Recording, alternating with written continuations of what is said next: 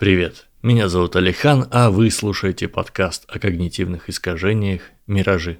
Тут можно услышать об ошибках восприятия, парадоксах и иллюзиях. А в этом конкретном выпуске мы поговорим о парадоксе всемогущества. То, что мы называем Богом, зависит от нашего племени, Кларк Джо.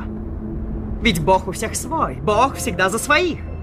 Никто на небе не вмешался, когда я мальчишкой спасался от побоев отца. М-м-м. Уже тогда я понял. Если Бог всемогущ, Он не может быть добрым.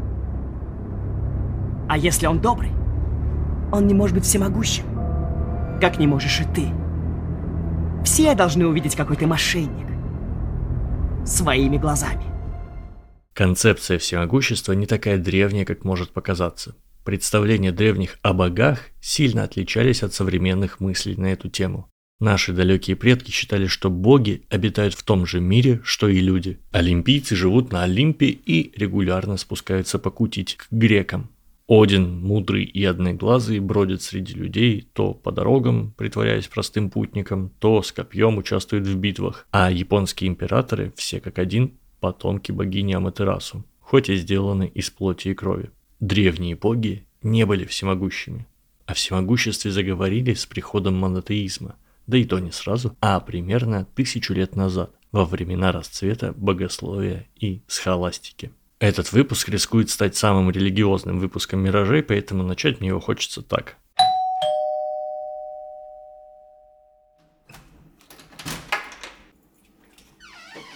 Здравствуйте. Не хотите ли поговорить о Боге?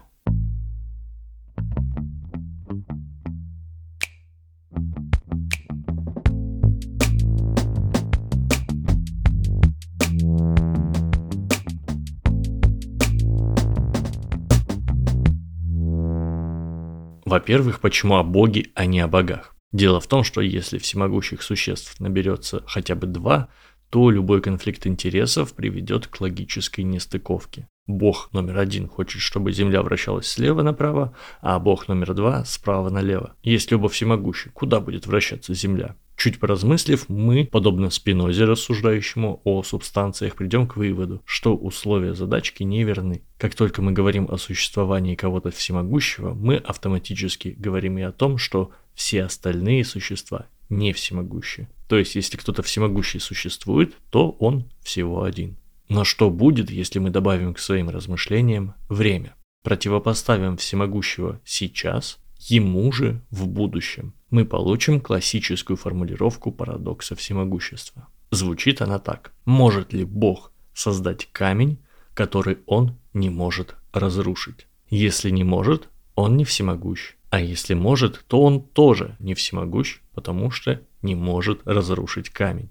В лоб этот парадокс решается так. Создав нерушимый камень, Бог лишает себя всемогущества.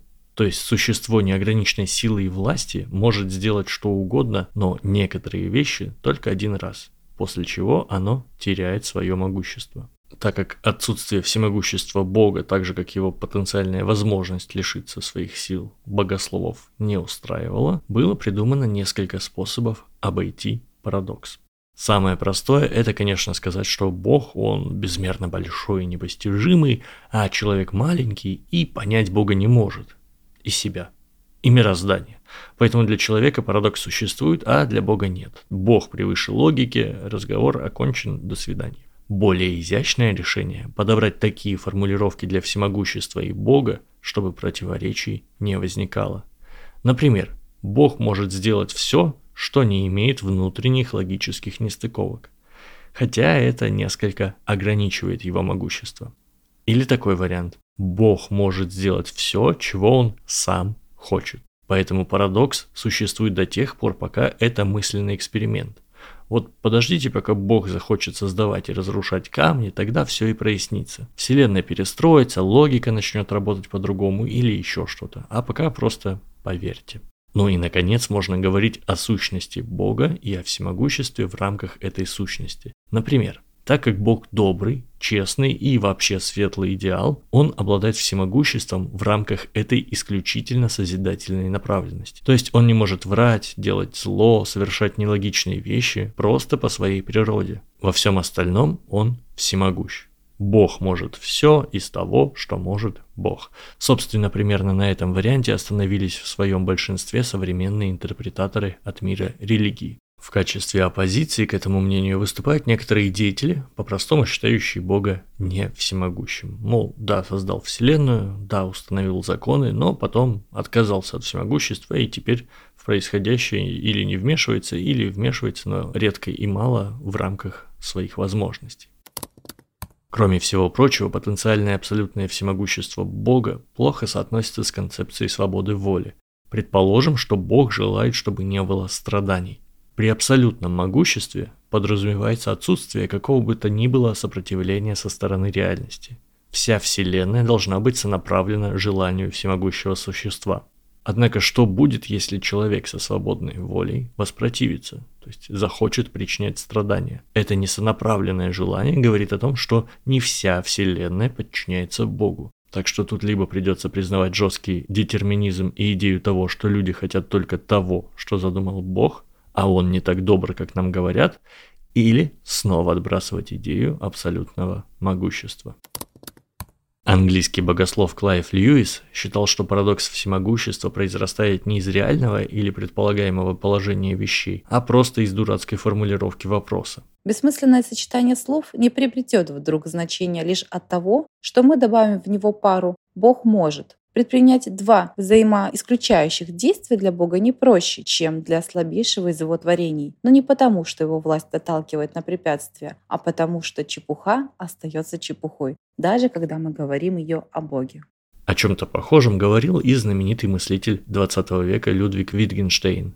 Он считал, что человеческий язык просто не приспособлен, не предназначен для того, чтобы описывать такие глобальные материи. А значит, цитата, о чем невозможно говорить, о том следует молчать. Впрочем, со временем он сам же себя и опроверг. Это был подкаст о когнитивных искажениях «Миражи» и я, Алихан. Спасибо, что дослушали до конца. Подписывайтесь по ссылкам в описании на этот и другие мои подкасты, на канал в Телеграме, присоединяйтесь к сообществу в Бусти и будьте объективными. Всего вам доброго.